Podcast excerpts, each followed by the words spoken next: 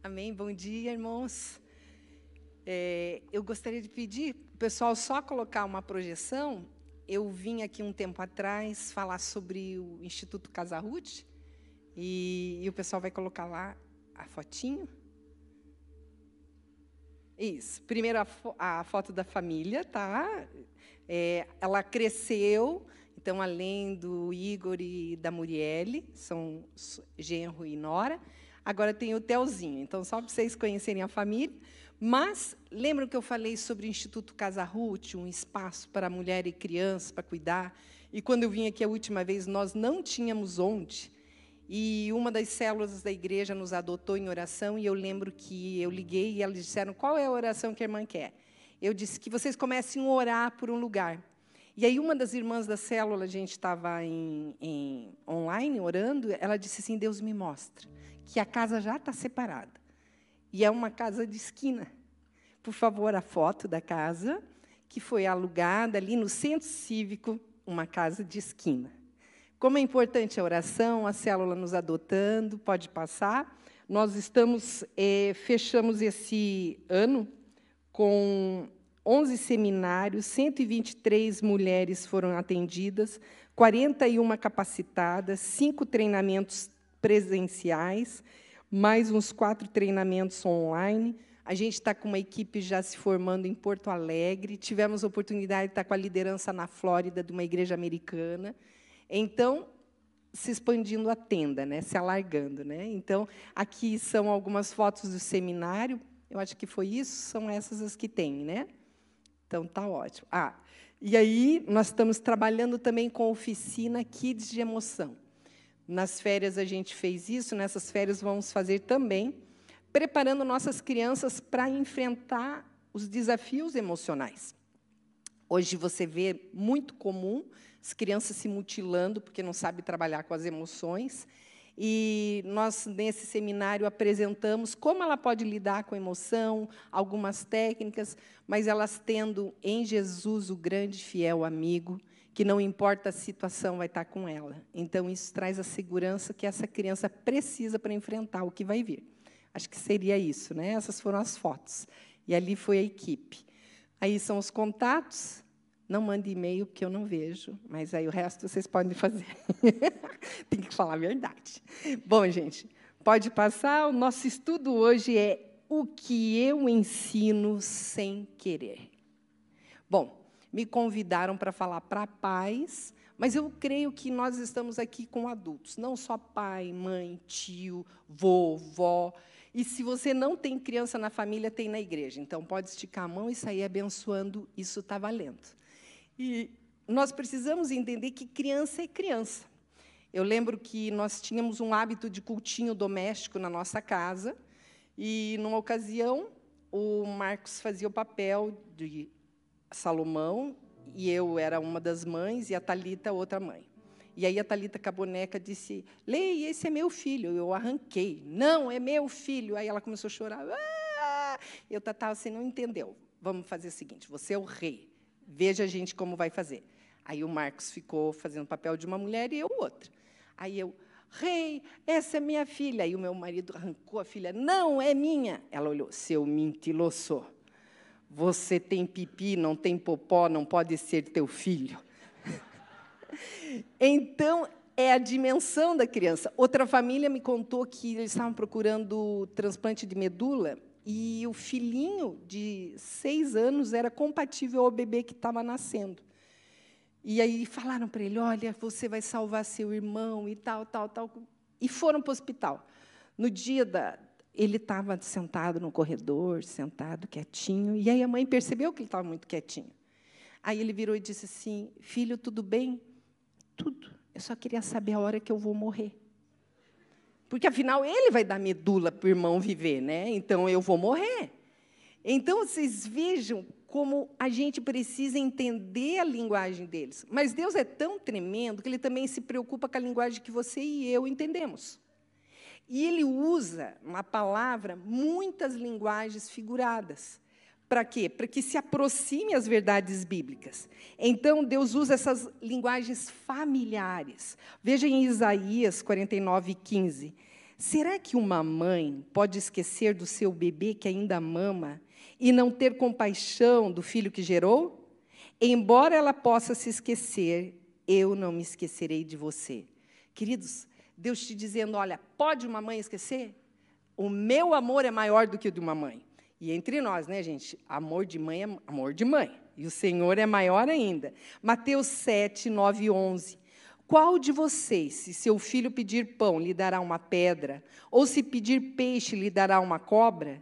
Se vocês, apesar de serem maus, sabem dar boas coisas aos seus filhos, quanto mais o Pai de vocês, que está nos céus, dará coisas boas aos que lhe pedirem. Que tremendo isso, gente. Deus está dizendo: vocês são ruins e conseguem ser bons para os seus filhos, que dirá eu. Aí você diz: ah, mas eu pedi um Mercedes, ainda não chegou. Não, vai dar aquilo que o seu filho merece. Vive pedindo porcaria. Você vai dar porcaria para o teu filho? Não. Mas Mercedes não é porcaria, Silvana, mas talvez na sua mão seja. Então, essa é a confiança que Deus faz todas as coisas melhores para mim. Hebreus 12, 6. Pois o Senhor disciplina quem ama e castiga todo aquele a quem aceita como um filho. Está passando um perrengue? O Senhor está te disciplinando, se alegra. Você não é filho bastardo. Você está sendo disciplinado pelo seu pai.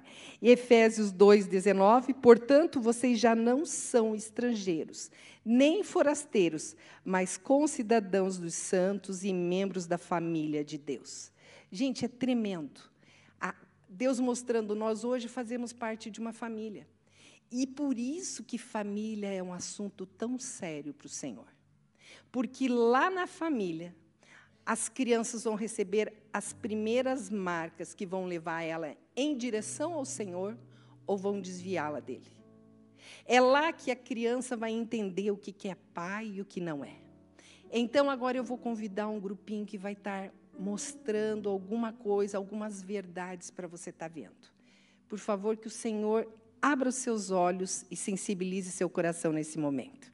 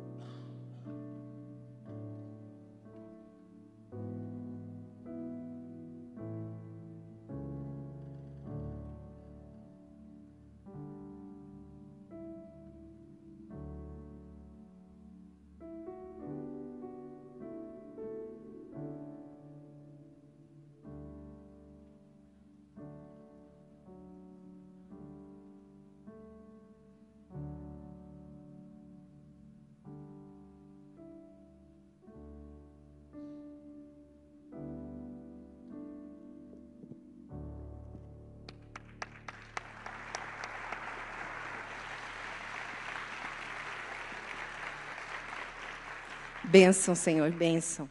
Pai querido, em nome de Cristo Jesus, nessa manhã, tira as vendas dos nossos olhos. Tudo aquilo, Senhor Deus, que tem influenciado nossa percepção, Pai. Tudo aquilo que tem nos cegado, agora pelo Teu Santo Espírito nós clamamos. Use esse tempo, Senhor, onde o Senhor possa estar, Senhor Deus, falando diretamente, trazendo revelação, Senhor. E aquilo que ainda não fazemos, que o Senhor possa nos ensinar. E aquilo que fazemos errado, que o Senhor possa nos ensinar e corrigir. Em nome de Jesus. Amém. Amém. Queridos, esse pai e essa mãe estavam fazendo algo errado? Não, não estavam pecando. Mas você percebe, é bem isso que o estudo diz, o que eu ensino sem querer. O que, que aquele pai e aquela mãe ensinaram sem querer? Naquele momento que o pai trabalhava, o que, que ele ensinou para o menino? O trabalho é mais importante que você. E a mãe, enquanto cozinhava? Cozinhar mais importante que você. E o que, que aconteceu depois na sequência? A briga, saia daqui, você não tem nada a ver com isso. Ou talvez você seja o motivo da nossa briga. Só que o inimigo sempre está ao derredor, esperando o momento certo para nos tragar. E ele tem se apresentado aos nossos filhos, às nossas crianças, de uma forma às vezes muito sutil e outras horas mais violentas, onde nós temos contemplado adolescentes indo embora, se perdendo. E tudo isso porque nós, família, esquecemos que o Senhor nos deu esse privilégio de sermos os primeiros a apresentarmos as marcas do Senhor no coração dessa criança. Eu lembro na Casa Ruth mesmo, a gente trabalhando com uma jovem, e ela disse: Como eu vou chamar Deus de Pai, se o meu pai foi quem me abusou? Você percebe? O inimigo usando a oportunidade, a doença dentro da casa, para deixar uma marca profunda. Nós, no último seminário, foi muito emocionante. Uma das meninas é, soube que a mãe tentou vendê-la. E durante os nove meses, o casal que ia comprar a bebê levava comida para que a bebê tivesse bem alimentada. E durante a ministração, o Espírito Santo de Deus veio para ela e disse: Filha, eu usei isso para que a tua mãe não te abortasse, porque ela ia te abortar. No final, ela desistiu de te dar. Eu não só preservei a tua vida, como ela foi sustentada de uma forma substanciosa, porque o casal levava todo mês, toda semana, muita comida. E aí, quando ela acabou aquela ministração, ela disse: Louvado seja o Senhor. Até hoje eu não tinha entendido o que tinha acontecido, mas hoje o Espírito Santo de Deus me trouxe um significado. Que ele usou tudo isso para preservar minha vida. Queridos, como família, nós somos os primeiros a que temos que apresentar aos nossos filhos as verdades bíblicas. Nós somos os primeiros que vamos mostrar a Bíblia lida. É a Bíblia na versão pai e mãe, na versão viva. Quando você for ensinar o seu filho, diz que 20% é pelo que ouve, 50% é pelo que ele ouve e vê, e 95% é pelo que ele ouve, vê e faz. Queridos, nós não podemos mais perder tempo. Nós temos que aproveitar nossas crianças. Ao mesmo tempo, nós usamos esses significados familiares e acabamos projetando em Deus. Que tipo de pai eu sou, que tipo de mãe eu sou, a criança vai conseguir, vai começar a projetar isso no Senhor. A família é a primeira escola onde a criança vai ter as primeiras impressões. Eu lembro que os nossos filhos iam naqueles congressos missionários e num congresso missionário, o pastor disse assim: Olha, quando acabar a vida, quando vocês morrerem, vocês vão ser levados por Deus, vai, num telão bem grande vai passar toda a tua vida. Talita, com cinco anos, chegou preocupada em casa. Muitos pecados ela devia ter nessa fase. E ela chegou preocupadíssima. Ela, mamãe, é verdade que quando a gente morrer, vai ter um telão enorme, vamos passar tudo que eu fiz aqui na terra. E eu procurando uma resposta, o Davi, que tinha um ano e meio a mais que ela, interrompeu. Claro que não, Talita. Jesus não é fofoqueiro. Ou seja, ele já estava entendendo quem era Jesus. Que não era alguém que ia se alegrar na tua vergonha, mas era alguém que ia, ele poderia compartilhar os segredos. Então, a criança vai aprendendo os conceitos sobre Deus logo cedo. A cura interior, ela vem exatamente isso, regular isso, apagar o que foi errado e trazer a cura do Senhor através de apresentar o verdadeiro Senhor. A família abre ou fecha essa porta em direção. Atos 16, 31 diz: Creia no Senhor Jesus e serão salvos você e sua casa. Família é algo tão importante para o Senhor que carrega promessas. Nós temos que manter essas famílias, mas olha quanta gente se levanta contra ela. Algumas ideologias vêm dizendo que a família é o mal social, que ela precisa ser destruída. E o Senhor vem bem ao contrário, vem trazendo promessa. Deixar a marca de Jesus no coração da nossa criança o mais cedo possível. Provérbios 22, 6 diz: Instrua a criança segundo os objetivos que você tem para ela, e mesmo com o passar dos anos, não se desviará dele. Aí, gente, vamos pensar: o que é instruir? Olha o que, que o dicionário diz: instruir é explicar, treinar, aclarar, decifrar, ilustrar. O inverso é complicar e obstruir. Nós, como adultos, temos complicado, obstruído, ou nós temos dado encaminhamento às nossas crianças? Nós temos ensinado elas. E, gente, eu não estou falando só com pai e mãe. Existem educadores aqui. Existem pessoas que trabalham com a criança de alguma forma, seja no hospital, seja onde seja. E às vezes nós olhamos assim e nem percebemos a criança que está aqui nos nossos joelhos, na altura. Ao entrar no elevador, abaixe, olhe a criança no olho dela e abençoe aquela vida.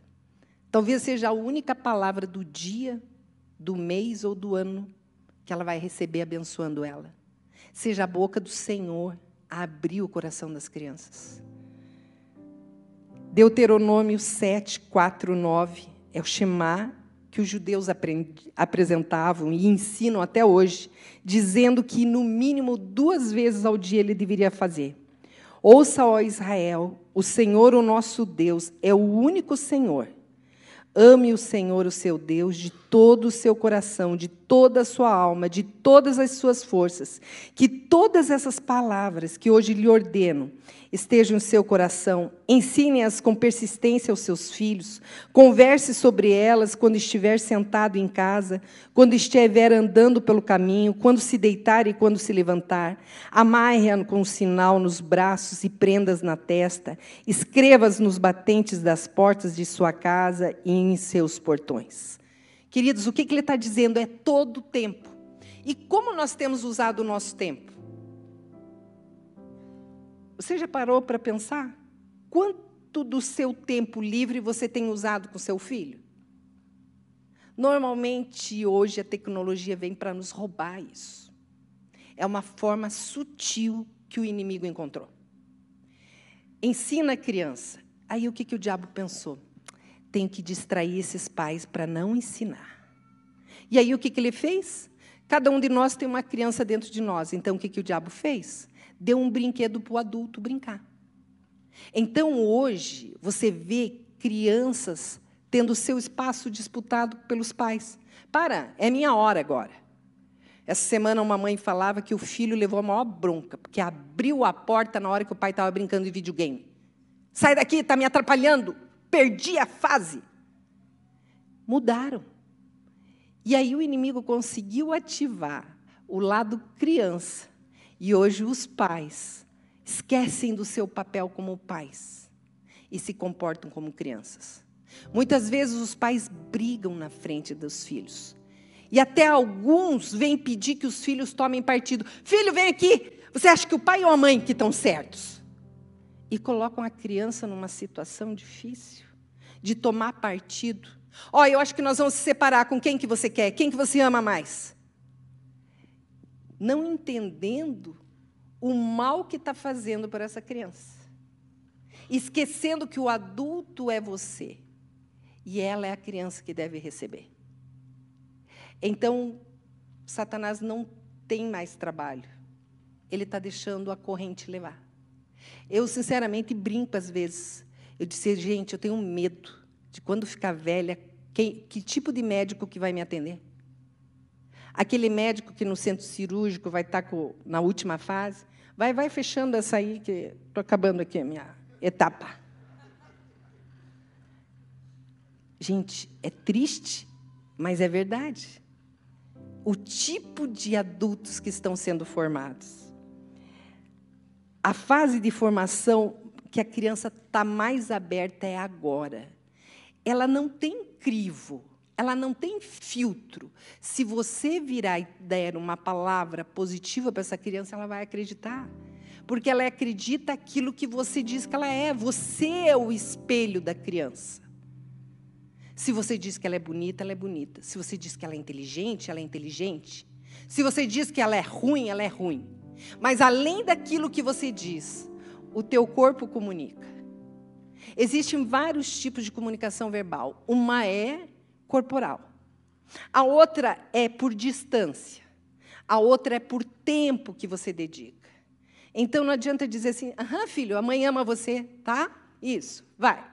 Vai, mamãe ama isso, isso. Se comporta aí, mamãe, ama, mamãe ama. Com essa mãozinha me empurrando, a mamãe ama como a mamãe me abraça e me acolhe. Papai me ama quando ele me abraça, me acolhe e me dá tempo. E é muito bonito, gente, e eu sugiro a leitura é, do livro de As Sete Necessidades Básicas da Criança. Eu creio que muitos já leram, mas ele trabalha exatamente uma por uma e nós vamos estar mencionando. Só que, no entanto, eu queria chamar a atenção para vocês de algumas leis que já estão correndo. Na Suécia, a criança na pré-escola, ela pode já denunciar o seu pai e sua mãe. Ele, a criança pode da sua casa ligar e chamar a polícia para prender seu pai e sua mãe. Porque eles ameaçaram que iam colocar ela de castigo ou que iam bater nela. O que, que essa lei está ensinando? Que pai e mãe não são confiáveis. O que, que essa lei está ensinando? Que filho, pai e mãe não são mais família. Tanto é forte, gente, que hoje já existe um abuso que eles chamam de abuso oculto, que é abuso dos, dos adolescentes para com os adultos. Existe pai e mãe apanhando de filho. E na maior parte das vezes são as mães que estão apanhando, 75% são as mulheres. Por quê? Será por quê? Porque um dia essa criança viu o pai chamando a mãe de burra, de imbecil, cala a boca, só é neurótica? Será porque ela viu alguém desrespeitando essa mulher? Ou ela desrespeita o pai porque ela viu a mãe desrespeitando? Teu pai é muito burro. Puxou para o vô dele, para o teu vô. É, burro que nem ele. Então, são as palavras que eu não falo, aquilo que eu não quero ensinar. E a criança aprende. Gente, criança é muito esponja. A gente estava no shopping nesse feriado com o neto, e a minha nora e o outro filho estavam comendo sorvete, e eu não querendo que meu neto visse sorvete. Ela deu um sorvetinho, eu peguei e saí passear no shopping. No outro dia, eu sozinha passeando com ele, porque muita chuva, então é o melhor lugar para a gente ficar. Quando ele passou na frente daquela dita sorveteria, ele, mais, mais, mais, eu, ai, gente, mais um pecador nessa vida, né? Muito rápido, uma colherinha que ele recebeu. A criança está numa fase muito grande de esponja. As sete necessidades básicas que John Dasher fala. O primeiro é significado e sentido. A menina precisa se sentir apoiada e validada pela mãe para se sentir mulher. E precisa se sentir exclusiva com valor por parte do pai. O inverso acontece com o menino. Ele precisa ser validado pelo pai e ele precisa ser, se sentir único com valor pela mãe. Numa ocasião, eu fui procurada por uma mãe que disse assim: minha filha de 14 anos foi flagrada num hotel muito horrível, na rodoviária de Foz do Iguaçu com um velho mais horrível ainda. Silvana, você pode atendê-la? E aí eu parei e pensei, a menina era linda, 14 anos, Foz do Iguaçu. Se ela realmente estivesse precisando de dinheiro, ela conseguiria pegar um estrangeiro, um turista, ir para um hotel muito bom e fazer um programa. O que, que uma menina linda vai fazer num hotel de rodoviária sujo com o velho mais sujo ainda? E aí eu virei para aquela mãe e disse assim: Mãe, sua filha por acaso um dia foi abusada? E aí a mãe abaixou a cabeça e disse: Eu não sabia. Mas meu marido usava as noites para tocá-la. Vocês percebem que valor que esse pai deu para ela? Ela entendeu o valor que o pai deu. Eu sou um lixo e vou me deixar ser usada por um lixo num lugar mais lixo. Porque quem dá o valor à menina é o pai. A falta de atenção do pai pode fazer com que essa menina comece a tentar chamar de outras formas a atenção. Assim mesmo, o menino essa criança pode querer chamar de outra forma. Quando eu me comporto bem, quando eu sou bonzinho, ou quando eu quero chamar você para brincar, para conversar, você não me dá atenção, talvez quando eu começar a quebrar as coisas, eu comece a ter a tua atenção. Foi muito interessante, gente, que as pesquisas mostram que essa falta de sentido leva à delinquência juvenil. A segurança é outro item. Chegaram para uma menininha e perguntou para ela: "O que é lar para você?" E a menininha disse: "Lar é o lugar que eu corro quando fica tudo escuro." Porque lá naquela casa ela se sentia segura. A segurança, queridos, ela é transmitida através do afago, da aproximação e através da aprovação mesmo quando erra. Eu lembro de um rapaz que me contava que ele brincando com os meninos, acabou se esfolando, se machucou muito, muito. Chegou em casa e a mãe virou e disse: Ué, não se machucou sozinho? Vá, vá procurar ajuda sozinho. E ele disse que pegou um caixotinho, foi no telefone público e conseguiu ligar para o pai. E o pai estava viajando. E o pai disse: Filho, vai naquele hospital. E o pai vai ver se manda um amigo lá. Ninguém apareceu. E esse homem, hoje homem, é uma pessoa sozinha. Porque entendeu logo cedo que se ele quisesse segurança ia depender só dele, porque em casa ele nunca teve essa segurança. Aceitação. Nós precisamos aceitar nossos filhos não só quando acertam, mas quando erram. Eu lembro um, um paciente meu contando que ele foi na farmácia com as duas pequenininhas e lá pelas tantas foi embora. Quando chegou em casa, ele olhou uma das pequenininhas com umas pastilhas de bala que ele não tinha comprado. Ele, filha, vem cá. Vem cá. Deixa o papai ver o que, que você tem na mão. Papai comprou isso. Então nós vamos com o papai lá na farmácia devolver. Eu não quero ser presa. Eu não quero ser presa. Não, você não vai ser presa. Nós vamos conversar e vamos explicar tudo para o guarda. Aí o pai aproveitou, tinha o segurança na farmácia, deu uma piscadinha para o segurança. É, seu policial, aqui está a minha filha, ela levou isso sem querer. O senhor não me leve presa, me leve presa. Aí o policial disse: Não, que bonito, você trouxe de volta. Nós vamos colocar onde você pegou. Então vamos levar. Tudo bem, tudo bem. Aí o pai abraçou ela e disse: Isso mesmo, filha. É assim que faz. Quando a gente erra, a gente volta. Esse pai abandonou a filha? Não. Mas não poupou-a das consequências da sua atitude. Essa é outra diferença, é a superproteção. Aqueles pais que brigam com a escola, brigam com a polícia, subornam, para o meu filho não sofrer nada. E o que eles vão crescer? Achando que o mundo gira em torno deles. Numa ocasião, uma jovenzinha, adolescente, chegou cheia de mutilação e os pais vieram conversar comigo. Disse, Silvana, olha aqui. Eu disse, mas como é a rotina? Não, a gente é uma família que pode dar tudo o que ela quer. O último aniversário dela foi em Dubai, porque ela escolheu. E em casa as rotinas são em volta dela. Ela come o que ela quer, a hora que ela quer, e a gente também faz tudo o que ela quer.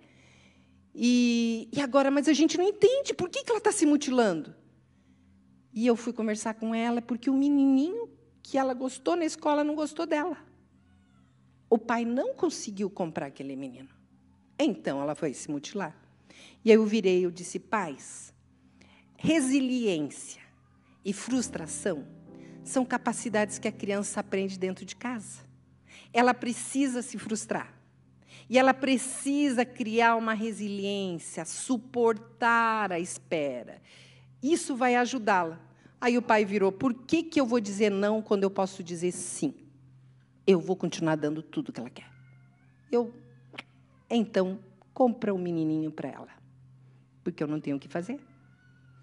Nesse sentido, é importante a gente entender, ter aceitação, mas entender que tem que dar limite também.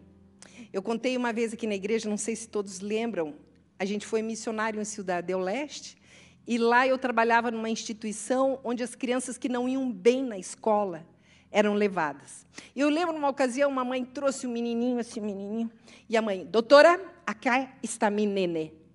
És um tonto, um burro, compreendes o que eu hablo? Não sabe fazer nada na classe.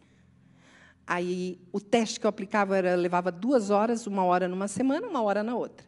Eu, mamita, que dá até cá, afuera, e peguei só o menininho, salvei da mãe, trouxe para a sala. E o teste era assim: acertando ou errando a criança, você virava a página e dizia muito bem. A criança fazia o teste, você muito bem. Uma hora, muito bem, muito bem, muito bem. Dispensei o piazinho. Na semana seguinte vem a mãe. Doutora, a escola quer te conhecer. Sois muito guapa. Mi hijo cambiou demasiado. Hace todo em la classe. Gente, o menino chegou na sala fazendo tudo fazendo todas as tarefas, acreditando. E a escola queria saber que terapia que eu fiz com o menino. Até eu queria saber. Aí eu parei, fiquei pensando, gente, o que, que eu fiz com essa criança? Só apliquei o teste. Aí me toquei. Quando a mãe me apresentou, ele era o tonto, o burro, e Joy, a doutora. O que, que ele pensou? A doutora está aqui uma hora olhando para minha cara, dizendo que eu estou fazendo tudo direito. Essa doutora das boas me curou. Vou voltar e continuar fazendo tudo muito bem lá na sala e voltou acreditando nele. Gente, foi feita uma pesquisa, os psicólogos chegaram, pegaram alunos medianos, entregaram para os professores e disseram: essa é uma classe de alunos especiais, superdotados. Resultado, naquele ano, eles foram melhores do que os superdotados. Porque a expectativa dos professores sobre as crianças fizeram que as crianças tirassem o melhor delas. Mas eu não sei vocês, mas na época que eu ia para a escola, os coitados dos meus colegas, que não eram bons alunos, aí eles começavam o ano, sentavam na frente, esperança, esperança. Passava a professora das antigas na porta. Oi, professora, essa turma era minha ano passado. E ó, aquele lá na primeira fileira não acredita nele, não, com aquela cara de santo. É ruim, não faz tarefa. Pronto, acabou a esperança do menino de ter um ano diferente. O legado ruim e pais, vós fazem isso. Ó, esse é o bonzinho da família, esse é ruim, é ruim, muito ruim. Lá no Paraguai tinha um piazinho, ele tinha de três, quatro anos. Ele parecia um Tasmania na hora do recreio. Corria, corria. E a gente foi assinar o boletim, o Marcos segurou ele pelo cangote, ergueu e disse: Calmate, eu sou malo. Gente, com quatro anos, com aquela convicção que era mal porque de tanto ouvir. Gente, você não cansa? Quando você tenta fazer um bolo, tenta fazer um bolo, tenta fazer um bolo, até um dia que o teu marido disse, amor, eu descobri uma boa confeitaria, amor, deixa que eu compro. Você nunca mais quer ver nem forno na tua frente. Que dirá criança, se ninguém acredita nela? Então, a aceitação é fundamental. A criança, ela nasce com potencial de amar, mas ela não sabe amar. Então você tem que ensinar essa criança a amar. Abraçar, dizer que você a ama. Quem aqui, pai e mãe, e hoje disse para o seu filho, para sua filha que o ama? Ou nessa última semana disse: o meu marido ele teve a infelicidade do pai dele ser libanês e muito fechado. E nunca ouvia eu te amo. Aí o Marcos disse: Olha, meus filhos, se forem para psicólogo quando crescerem, vai ser de tanto ouvir que eu amo eles. Porque eu vou falar de manhã, de tarde, de noite, até eles cansarem. E é isso, queridos, dá uma overdose de amor no seu filho. A outra coisa, elogio. A gente tem mania de focar só na perfeição, no acerto. Pega o boletim. Ah, nove educação física, nove artes. O que, que é esse sete e meia matemática? E esse oito em português? Por que não foi dez? A gente fica assim. Não, olha o pai pegando. Hum, cinco em matemática, quatro em história, oh, dez em educação física. Uau, nove em artes. Aí o filho se anima. Bom, quem faz uma educação física tão boa, cheia de arte, mês que vem vai melhorar em matemática, com certeza. Você entende? É outro aspecto. Você semear crença sobre seu filho. O elogio faz isso. A, eu tenho uma, uma conhecida, uma psicóloga, e ela foi para os Estados Unidos fazer é, um treinamento numa técnica nova. Vocês terem ideia, o número de pais entregando seus filhos com menos de cinco anos para o Estado aumentou tanto, porque eles não aguentavam as crianças em casa. Eles viraram reféns das crianças. Eles deram para o Estado: nós não queremos mais essa criança. Tantas crianças foram entregues ao Estado que o Estado chamou o número de profissionais e disse: nós precisamos criar uma técnica para reinserir essas crianças outra vez no, na, na casa. E ela foi fazer esse treinamento. Quando ela chegou, eu, me conta, me conta, quero saber. Ela, Silvana, primeiro, a sala era toda almofadada, com isolamento sonoro. Porque a criança entrava e se jogava. Ah. Quatro, cinco anos. Três, quatro, cinco anos. E aí eu disse, tá, e a técnica? Primeira coisa, a mãe e o pai eram ensinados a conter a criança. Ainda consegue segurar nessa idade, né? ia por trás e continha a criança, na hora da crise.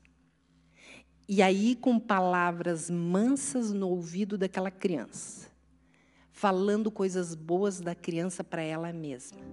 Até uma hora que o pai e a mãe sentiam que a criança relaxava e soltava. Como essa criança voltava a estudar? No início, em um em um minuto, os pais iam ver. Que lindo, muito bom. Depois ia prolongando em dois minutos. Muito bom. Até que em cinco em cinco minutos, em dez em dez minutos, até que depois de 30 minutos, aquelas crianças conseguiam permanecer sentadas fazendo suas tarefas. Carência afetiva, carência de atenção, gera uma agressão enorme, porque o que ela entende que se eu não tenho atenção é porque eu não mereço.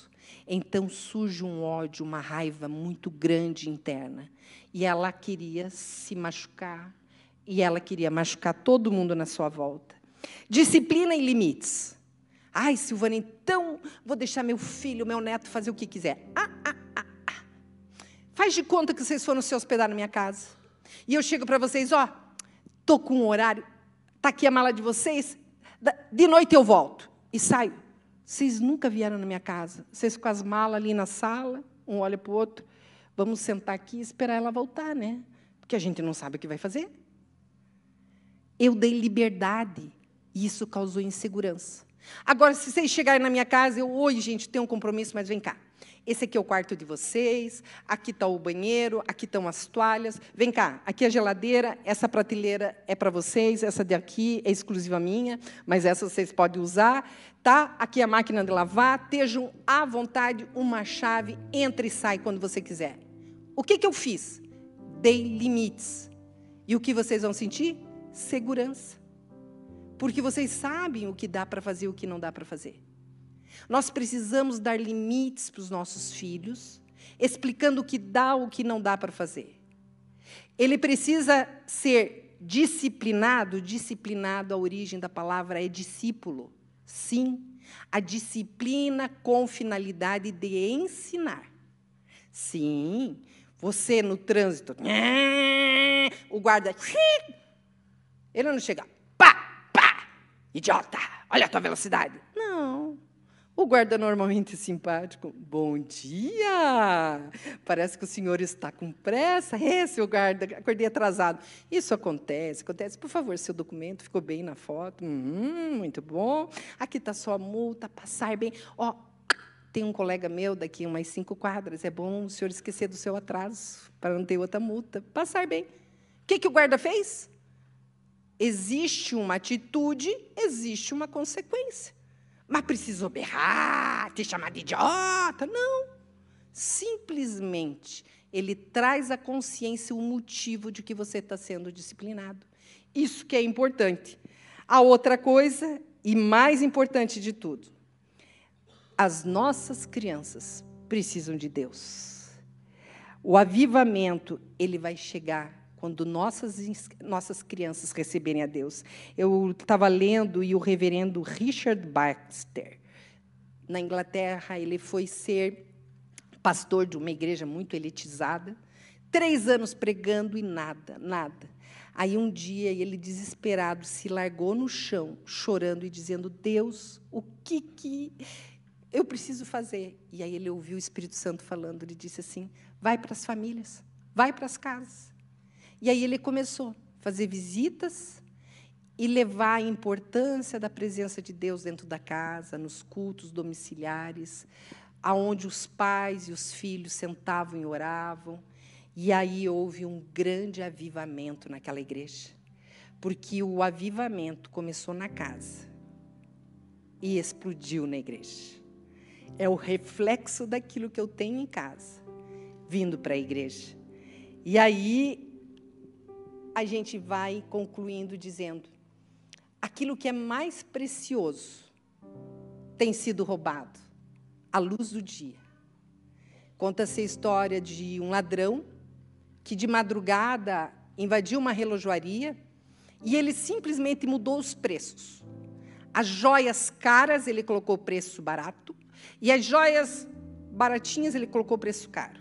No outro dia, de terno e gravata, chegou e levou todas as joias baratas, que na realidade tiveram etiqueta mudada. Eram as mais valiosas. E ainda saiu da relojoaria com nota fiscal. Satanás fez isso com as famílias. Ele colocou uma etiqueta de valor naquilo que não tem valor. E aquilo que é mais valioso, ele disse que não importa. Os almoços em famílias acabaram. As noites de família pararam. Fazer cineminha em casa não tem graça.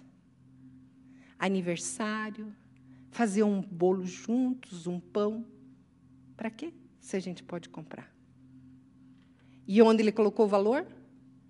Nos quantos likes eu recebo na internet? Quantos cursos eu fiz neste último ano? Quantos títulos eu tenho, qual é o meu salário. Isso ele colocou a etiqueta que tem valor. Queridos, que o Espírito Santo, hoje cedo, esteja colocando a etiqueta certa. A etiqueta que tem valor nos nossos filhos. A etiqueta que tem valor na nossa casa, na nossa família, nos nossos pais, irmãos, em todos aqueles que realmente se importam com a gente e que, em nome de Cristo Jesus, nós possamos ser aquela Bíblia na linguagem de hoje e na versão dia a dia, que os nossos filhos vão conhecer esse Deus que vale a pena seguir, porque é o Deus do meu pai e da minha mãe, é o Deus verdadeiro que ouviu a oração deles.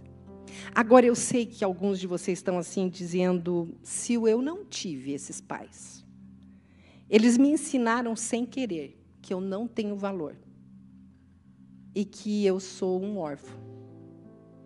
Deus, sabendo disso, Ele enviou seu único filho para dizer para você: ó, mesmo que teu pai e tua mãe falhem, eu não vou falhar com você. Eu mandei meu filho aí para morrer, para mostrar o quanto eu te amo. Só basta você dizer: não quero mais ser órfão. Eu quero pertencer a essa família, onde existe um pai que me ama, que me disciplina porque me ama, mas que sempre vai estar comigo. Se você nunca fez isso, ele está aguardando. A parábola do filho pródigo diz que ele ficava ali, aguardando o filho aparecer. E eu posso imaginar Deus olhando aqui essa igreja hoje. E Ele olhando para você no teu lugar onde você está. Filho, filha, chegou o dia. Te machucaram tanto durante toda a sua infância. Hoje eu quero curar aquilo que foi feito no teu coração. Basta você disser, dizer que você me quer como seu pai, que você quer viver eternamente comigo. E assim vai ser.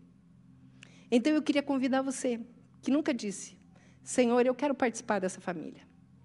Eu quero ser tua filha, eu quero ser teu filho. Eu quero este amor incondicional desse pai que deu seu único filho para mostrar esse amor por mim. Eu queria você para vir para frente, para te dar um abraço, não de Deus, mas com Deus, para que você possa sentir o que, que é a presença do Senhor. Então eu queria convidar você que quer aceitar Jesus Cristo, quer fazer parte dessa família, vem à frente. Eu quero. Eu quero ser fazer parte dessa família. Eu quero ser chamado filho de Deus, filha de Deus. Você que nunca fez essa decisão, o Senhor está guardando isso de você hoje cedo. Eu te quero, como meu filho amado, como minha filha amada. Alguém quer fazer essa oração? Amém. Eu quero crer que todos aqui já se sentem filhos amados de Deus. Agora, a nossa segunda oração. Silvana, eu andei com vendas, não dei valor a quem eu precisava dar valor. Eu quero. Eu quero ser essa pessoa que vai dar valor dentro da minha casa. Eu quero ser essa pessoa que vai abençoar a as crianças à minha volta. Fique de pé no seu lugar. Não precisa vir à frente, mas no seu lugar tomando esse propósito. Amém, amém. Toma esse propósito de ser uma pessoa que vai abençoar os netos, os filhos, os sobrinhos. Amém. Uma geração nova, uma geração que vai ouvir da nossa boca palavras de bênção, atitudes de amor e de aceitação. E sempre que for necessário disciplinar em amor, entendendo que está ensinando alguma coisa. Pai querido, eis aqui o teu povo, Senhor. Todos ficam de pé, Senhor Deus, dizendo: Senhor, nos dá sabedoria nos dá sabedoria para amar, Senhor. Nos dá sabedoria para enxergar as crianças que precisam do nosso olhar. E, Pai, em nome de Cristo Jesus, eu sei que muitos aqui têm uma criança interior ferida, machucada. Nessa manhã eu também oro por esse, Senhor. Pedindo, Senhor Deus, que na solidão e na angústia de uma infância que não foi aquilo que eles precisavam ter tido, eles possam receber o aconchego e o amor de Deus Pai, tratando e curando esses corações. É no nome de Jesus que nós oramos, abençoando, Senhor, todas as crianças aqui representadas, Senhor. Senhor Deus, os filhos, os netos, os sobrinhos, os irmãos, Senhor Deus, todas as crianças aqui representadas, que sejam crianças separadas pelo Senhor, que a mão do inimigo nunca as atinja, Senhor, muito pelo contrário, que a palavra semeada no coração delas dê bom fruto e que se levante uma geração cujo Senhor é o Senhor e uma geração que venha marcar, Senhor Deus, este mundo, Senhor Deus, com as marcas do amor de Cristo. É no nome de Jesus que nós oramos e abençoamos. Amém. Amém.